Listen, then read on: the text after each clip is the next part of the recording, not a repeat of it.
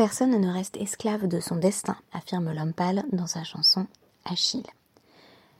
Mais qu'en est-il des mamzerim, des esclaves, des enfants illégitimes, des enfants dont la paternité était inconnue, bref, toutes les personnes dont le statut était considéré comme entaché de quelque faute. Shalom à tous, vous êtes bien de retour sur Dafyomi, où je vous propose d'étudier aujourd'hui les dapim 69 et 70 du traité Kiddushin. La référence du jour n'est autre que le classique Le Morté d'Arthur, romance de 1485 attribuée à Sir Thomas Mallory. Si vous avez par exemple visionné le film hollywoodien Excalibur, vous aurez une idée euh, de la trame narrative de Le Morté d'Arthur. Tout commence lorsque le roi Arthur lui-même est conçu à l'issue euh, d'une union illégitime. En effet, son père, Uther Pendragon, a fait usage de la magie de Merlin pour séduire celle qui deviendra la mère d'Arthur, Ygraine, qui est mariée au duc de Gorlo. On serait tenté de dire dans un premier temps que le roi Arthur a bel et bien échappé à son destin, notamment à travers les péripéties relatées dans Excalibur et notamment bien sûr la libération de l'épée, mais en réalité les choses sont plus complexes qu'il n'y paraît. Le roi n'échappe pas entièrement à une forme de répétition de sa propre destinée qui le contraint presque à son insu, à avoir lui-même à son tour un enfant illégitime, Mordred, avec euh, sa demi-sœur, qui s'appelle Morgause dans Les Mortes d'Arthur et Morgane euh, dans Excalibur, et qui va le tromper euh, pour avoir de lui un fils. Mordred deviendra bien sûr l'ennemi juré de son propre père et fera tout pour lui prendre la couronne, jusqu'à la mort tragique du père et du fils. Mamzer un jour, Mamzer toujours, en d'autres termes, la malédiction du roi Arthur n'est véritablement levée qu'à sa mort, et on sait que euh, la guerre qui voit les derniers jours de ce grand roi coûtera également la vie euh, au fils ennemi. Les DAPIM 69 et 70 euh, sont principalement euh, consacrés à la question du statut. Il est en effet détaillé euh, quels sont les différents yiroussines, les lignages, les lignées en matière de division du peuple juif qui peuvent concerner tel ou tel individu. Parmi ces hiroussines, certains sont évidemment plus désirables que d'autres, et parmi les hiroussines, les formes de lignée les moins désirables, on pourra citer, et c'est cet exemple que nous développerons euh, aujourd'hui, euh, le mamzer et le Evel, l'esclave, descendant d'esclaves. A priori, ce qui définit le mamzer, enfant né d'une union illégitime qui rentre dans la catégorie des harayot, des relations interdites, c'est précisément l'impossibilité de, pour reprendre l'expression de la Mishnah, l'itaher, de le purifier. Qu'est-ce que cela signifie? Eh bien précisément que le mamzer est, si vous voulez, tamé au sens euh, dans lequel euh, je comprends généralement ce terme, c'est-à-dire être rivé à quelque chose de très physiologique, limité euh, par la nature, le mamzer est bâtard et ses enfants le seront également. Il y a une forme d'impossibilité d'échapper à la généalogie dans le statut du mamzer. En d'autres termes, a priori, l'enfant d'un mamzer est mamzer et ce pour les générations à venir sans possibilité, là encore, d'échapper à son destin. La Mishnah va pourtant nous proposer, à travers les propos de Rabbi Tarfon, ce qu'on pourrait appeler une forme de combine pour ne pas rester mamzer. Rabbi Tarfonomer, Yerholin, mamzerin, litaher. Il y a une possibilité pour les enfants illégitimes pour se purifier. Qu'est-ce que ça veut dire pour se purifier? Pas soi-même d'ailleurs, c'est très intéressant, mais plutôt la génération suivante. En d'autres termes, il y a une possibilité non pas de modifier son propre statut, mais de ne pas en faire une malédiction qui concernerait les enfants à venir. Alors, Quelle est cette méthode Mamzer, Shenasa Shifra, Havalad Eved, ben ben Chorin, Rabbi Eliezer Omer, Hareze Eved Mamzer. Alors on nous dit, bah, qu'est-ce qu'il peut faire le Mamzer? Donc un homme qui est né lui-même d'une union illégitime, il va épouser une servante euh, donc cananéenne, une esclave, et l'enfant qui naîtra de cette union sera lui-même esclave. Si le maître décide d'émanciper cet enfant, l'enfant est désormais Ben Chorin, donc a priori c'est un homme libre, mais également pour Rabbi Tarfon, il n'est même pas Mamzer, et Rabbi Eliezer dit, bah il est peut-être compréhensible que le père ait recours à cette stratégie, mais l'enfant sera malgré tout, euh, si vous voulez, euh, euh, une sorte de combinaison des deux statuts, de ce qui est de problématique d'ailleurs dans les deux statuts, puisqu'il sera à la fois esclave et mamzer. Donc pour Rabbi Eliezer, on n'arrange rien en ajoutant ce qu'on pourrait appeler une forme de nouvelle tare dans la question du statut, en étant non plus seulement mamzer, mais en plus esclave et enfant d'esclave. La Gemara va nous apprendre que la halakha suit effectivement la vie de Rabbi Tarfon et qu'on peut donc avoir recours à des mécanismes, à des méthodes pour se purifier, pour faire en sorte que ce statut de mamzer disparaisse. Ce n'est jamais vraiment à l'échelle de la génération qui est directement concernée, mais plutôt à l'échelle de la génération suivante. Il est ainsi question, euh, dans d'autres passages de la Gemara, de la possibilité euh, pour un mamzer de se rendre dans des contrées euh, éloignées et de taire son statut.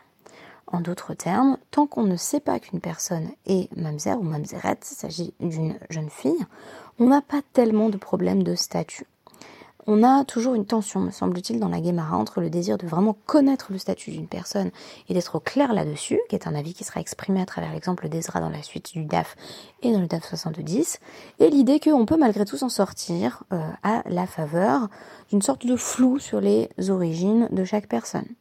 En d'autres termes, si en général on préfère malgré tout savoir d'où vient euh, chaque individu et, d'où vient chaque groupe de personnes, il y a malgré tout un bénéfice, ne serait-ce que Bediavad a posteriori, au fait de ne pas savoir, puisque certaines personnes vont pouvoir ainsi masquer adroitement leur statut. Iba où les sages ont posé la question du but de la Gemara Rabbi Tarfon, le Khatrila Kamar ou Kamar. Quand Rabbi Tarfon a proposé cette petite combine, est-ce que c'était euh, les khatrila ou bediavad Est-ce que c'est a priori ou a posteriori? Ça veut dire est-ce qu'on a le droit, quand on est mamzer, de volontairement épouser euh, une esclave cananéenne pour se dire que les enfants euh, bénéficieront d'un statut plus enviable? La Gemara propose la réponse suivante. on nous dit que Rabbi Simlai avait un donc c'est comme les, les c'est euh, Ushpikazne, ou Ushpiznake, les Rabbi Simla et Mamzerava. Donc il, a, il avait un, invité euh, qui était, ou un, locataire qui était Mamzer, et il lui a dit Tu as déjà des enfants, mais si j'avais su, euh, Taharit nous les, les vénards.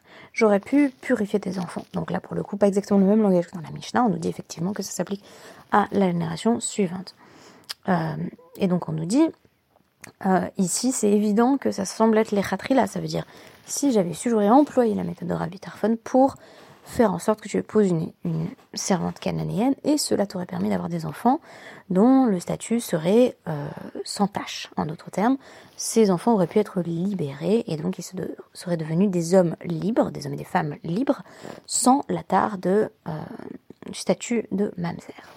Après s'être interrogé sur la possibilité que Rabbi Tarfon ait effectivement recommandé que l'on adopte cette méthode l'echatrila a priori, la Gemara va conclure que c'est bien le cas, c'est-à-dire qu'on peut adopter cette méthode sciemment et que alacha qu'est Rabbi. La alacha suit effectivement Rabbi qu'est-ce que ça veut dire? Qu'on permet à un mamzer d'échapper à son destin, tout simplement. Pas lui-même d'ailleurs directement, mais en tout cas, on lui permet de mettre en place une stratégie qui permet à la génération suivante de s'en sortir je présente ici une première méthode pour ne pas rester voilà, rivé à cette destinée de Touma. Quand on est mamzer, que faire? Nous avons exploré une première possibilité. La deuxième euh, possibilité que je voulais explorer, euh, elle nous est évoquée dans la Mishnah suivante. Donc, euh, on est déjà dans un nouveau Pérec, une nouvelle exploration, où on nous parle des Asara et Rosin Alou Mi Bavel.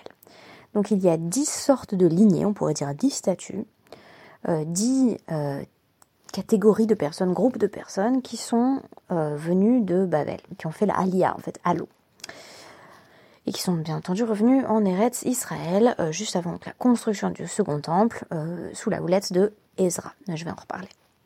Donc on nous dit c'était qui? Bah, C'était les Kohanim, les Lévi'im, les Israélim, donc les les Juifs de statut euh, lambda, on pourrait dire, pas, particulièrement voilà par un rôle spécifique. on avait également les Chalalim, donc euh, ceux qui étaient une lignée de prêtres, mais qui euh, avaient perdu voilà l'accès euh, au privilège de la prêtrise, parce qu'à un moment donné, là encore, il y avait une sorte de tâche dans la transmission, donc un mariage qui n'avait pas été acceptable du point de vue de la loi juive. On avait des convertis, on avait des esclaves qui avaient été émancipés, des mamzerim, des descendants, donc des, des des descendants des, euh, des, des Gibéonites. C'était convertis à l'époque de Josué, mais on n'était pas sûr justement de la validité de leur conversion. Donc on ne savait pas si c'était vraiment juif ou pas. On avait également euh, Chetouké. Donc euh, des enfants qui ne connaissaient pas leur père, donc qui connaissaient leur mère et pas leur père. Et euh, Assoufé, c'est vraiment des, orphelins, mais qui ont été abandonnés, donc on ne connaît ni le père ni la mère. Euh, notez d'ailleurs qu'on peut, voir dans ces Yichoussines dans cette idée aussi, euh, le hirou, c'est aussi le, mérite associé à, une certaine lignée, qu'on a une forme de, de dégradation au fur et à mesure de ce qui est considéré comme le plus prestigieux, les Kohanim, jusqu'à ceux dont on ne connaît même pas le père et la mère, qui évidemment pourraient être n'importe qui, et donc on peut toujours imaginer le pire au sujet de ces personnes dont on ignore absolument tout. Alors pourquoi, nous demande la Gemara, euh, Maïria détané Aloumi Bavel À quoi ça sert de dire ils sont venus de Babylone? On n'a qu'à dire directement ils sont allés en Eretz Israël. Après tout, c'est la destination qui importe. Euh, et donc on nous dit, euh, ça vient euh, un propos de Rabbi Elazar qui affirme Lo ala Ezra mi Bavel ad sheasa kesolet nekia veala. Ezra n'a fait revenir le peuple de Babylonie que quand il en a fait de la fine fleur de farine qu'est-ce que c'est que cette histoire? Euh, Que quand il a euh, pris soin de trier, euh, donc de distinguer le bon grain de livret, en d'autres termes, quand il a su exactement qui était qui. On pourrait employer une autre métaphore qui est celle de, passer la farine au tamis. Donc distinguer vraiment chaque strate en matière de statut social. Donc il a fait une enquête très poussée avant de dire bah, toi tu reviens en Eretz Israël, mais maintenant tu sais vraiment qui tu es. On a d'ailleurs deux visions de, la Aliyah qui se dégagent de, ce passage, c'est assez intéressant puisque selon Abaye, euh, Ezra a commencé par euh, mettre de côté euh, les personnes qui étaient porteuses de tard dans leur héritage et ensuite, toutes ces personnes ont dit on veut quand même rentrer en Eretz Israël. Notre statut a été clarifié, mais on fait quand même partie de la destinée du peuple. Donc là encore, on aurait une autre manière, pas vraiment directement d'échapper à son destin, parce que le statut ne change pas, mais de dire qu'on fait quand même partie d'un peuple. Dans ces dix catégories, tout le monde fait partie du peuple juif. Et donc là, on aurait des personnes, euh, selon Abaye, qui vont choisir de revenir en Eretz Israël. À l'inverse, selon Rava, Ezra les a forcés. Donc plutôt une forme de cohésion. Euh, euh, qui est euh, suscité par le leader, si vous voulez, le dirigeant du peuple à ce moment-là, qui est Ezra, et qui dit vous allez rentrer comme les autres.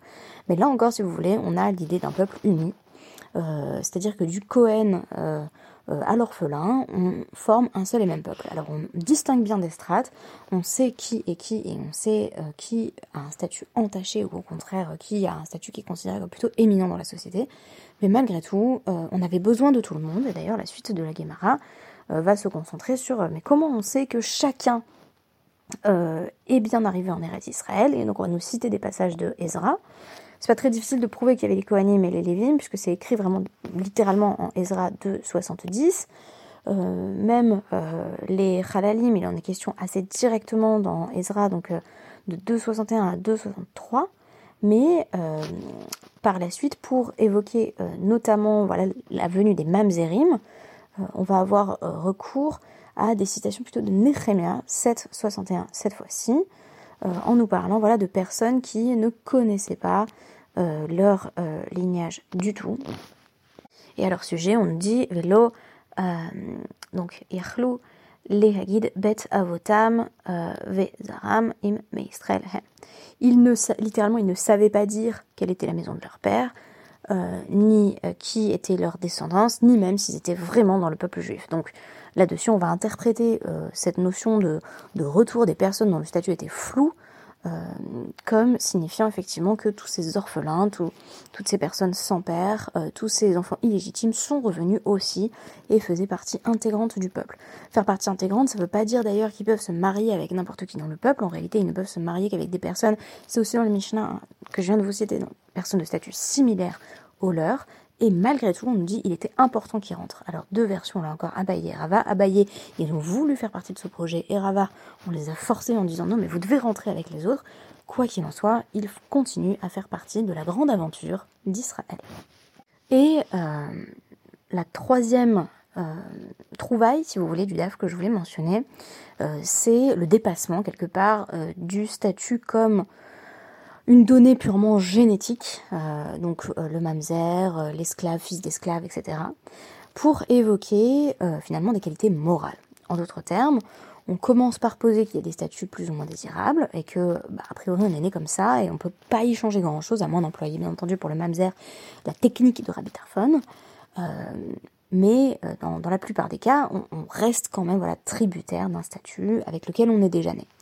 Et là, on va voir un exemple dans, le DAF 70 euh, euh, qui, au contraire, témoigne de l'association entre un statut donc non désirable et une forme de condamnation morale. Alors, il s'agit ici d'une agada où on nous présente un homme. Donc on nous dit, on est chez le boucher. on nous pose un cadre agadique, donc narratif, exégétique, où on nous dit on est chez le boucher. Et euh, donc euh, le boucher est en train de, servir euh, le serviteur de Rav Yehuda Bar Yecheskel. Il est en train de lui donner sa, livre de viande. Et il y a un homme qui arrive, qui visiblement ne se prend pas pour à moins que rien, et qui dit bah, Servez-moi tout de suite. Et donc, à ce moment-là, le boucher dit bah non, je sers d'abord le serviteur des sages, puisqu'évidemment, il y a le respect du Hotel Et cet homme va s'énerver et manquer de respect, en fait, à, à, Rav Yehuda, euh, en disant c'est qui euh, Yehuda euh, Bar Sheviskel, qui veut dire Yehuda le glouton, Yehuda fils du glouton. Alors on rapporte ses propos à Rav Yehuda et Rav Yehuda va le faire excommunier. Pour avoir manqué de respect aux sages, pas directement bien entendu parce qu'il était vexé, etc., mais plutôt parce qu'il y avait des sanctions sociales fortes qui étaient appliquées quand voilà, on ne témoignait pas aux sages le respect qui leur était dû. Et on va également rapporter à Rav Yehuda que l'homme en question avait l'habitude de d'insulter les personnes autour de lui en disant toi, toi, t'es un esclave, toi. Donc visiblement, esclave était également considéré comme une insulte.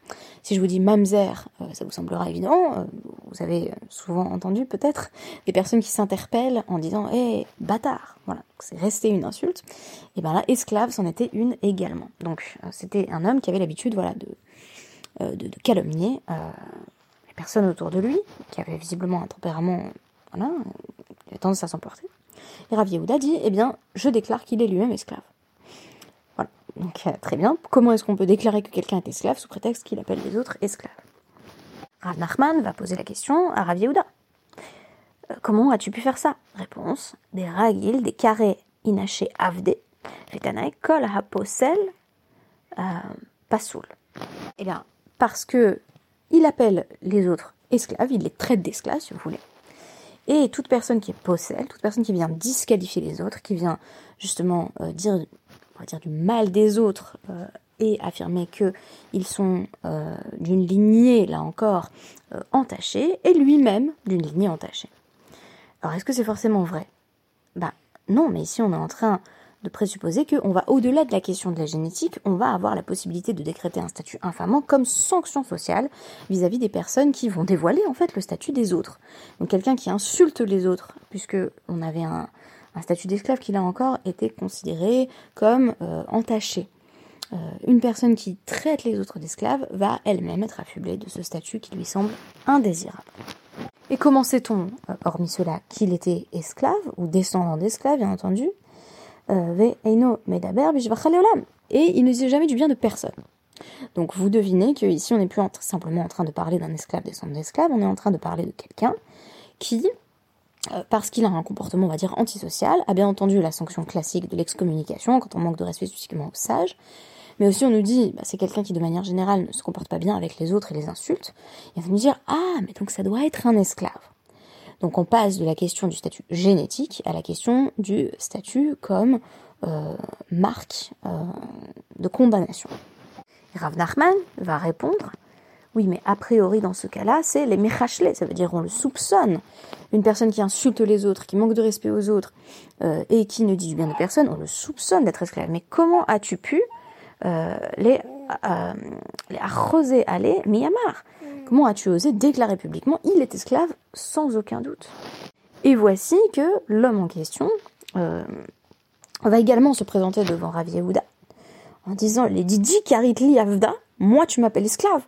On entend très bien la conversation, on a l'impression d'être là en plein, plein café du commerce, avec l'agitation qui, qui va, qui va de pair avec ces interactions-là entre euh, un homme lambda et euh, les sages, en l'occurrence Ravi Et donc là, on a cet homme qui est très fier, qui est, qui est impétueux, euh, qui est colérique, qui veut qu'on le serve en premier, et qui dit Moi, tu m'appelles esclave des Atina, mi betrash, mon malka. Moi, je suis de la lignée des rois asmonéens. Et Rav lui répond, c'est fascinant hein, bien sûr, Kol de Amar de mi betrash Katina avdahu. Toute personne qui dit moi je suis de la maison des rois asmonéens, c'est en réalité un descendant d'esclaves, donc il est esclave. Très intéressant. par la suite, d'autres agadotes vont nous présenter euh, euh, le fait que effectivement la lignée des asmonéens a perdu euh, de, sa superbe. À un moment donné, on avait une jeune fille qui était la dernière descendante des Asmonéens, qui a dit tous ceux qui à partir de maintenant disent être les descendants des Asmonéens, ils mentent et ce sont des descendants d'esclaves. Et elle va mourir. Donc en, gros, la dernière des Asmonéennes euh, a dénoncé les personnes qui par la suite s'attribueraient, voilà, ce, ce si vous voulez. Et donc très intéressant puisque finalement ça c'est bien entendu l'explication rationnelle, à savoir que bah il peut pas être euh, descendants euh, des Asmonéens, euh, si la dernière descendante a affirmé que à partir de maintenant tous les autres seraient des descendants d'esclaves, mais il y a bien entendu une explication métaphorique ou allégorique à proposer ici, puisque Rav Yehuda lui cite Shmuel qui affirme toute personne en gros qui se glorifie et qui dit moi ma lignée elle est incroyable, toute personne qui se euh, comment dire, qui se gargarise avec son icrous, avec sa lignée, mérite en fait d'être appelé esclave. Donc une forme de renversement, si vous voulez, de tout ce qui aurait été affirmé euh, sur le statut comme quelque chose d'absolument figé, d'absolument rigide, qui pétrifie et qui ancre l'identité. Euh, là, on nous dit au contraire, c'est parce que il, il vient se, glorifier en disant moi je viens de cette grande famille qu'on ne va pas le prendre au sérieux, qu'on va le considérer comme un esclave avec la donnée que j'ajoutais de condamnation, bien entendu, euh, éthique, en nous disant c'est un homme qui ne respecte pas les autres et donc il mérite d'être appelé esclave. Je trouve ça très intéressant, ce glissement de la question du statut génétique, pour lequel les sages vont essayer de trouver des solutions en disant non mais toi t'es peut-être mamzer mais regarde on va pouvoir faire quelque chose pour tes enfants avec cette solution de Rabbi Tarfon à l'idée que euh, malgré tout, les personnes qui euh, restent tributaires de ces statuts, qui sont considérés comme indésirables, font partie du peuple et qu'il fallait qu'ils rentrent en Eretz Israël avec le reste du peuple. Et enfin, euh, fin du dépassement dialectique, on dépasse la question voilà, purement biologique de, qui est né, la question, là encore, de patrilinéaire et qui est évoquée d'ailleurs dans les dapim précédents notamment dans le 968, en disant mais est-ce qu'en fait tu te comportes comme un esclave? Est-ce que tu as une mentalité d'esclave plutôt que est-ce que tu es né d'esclave? Merci beaucoup et à demain.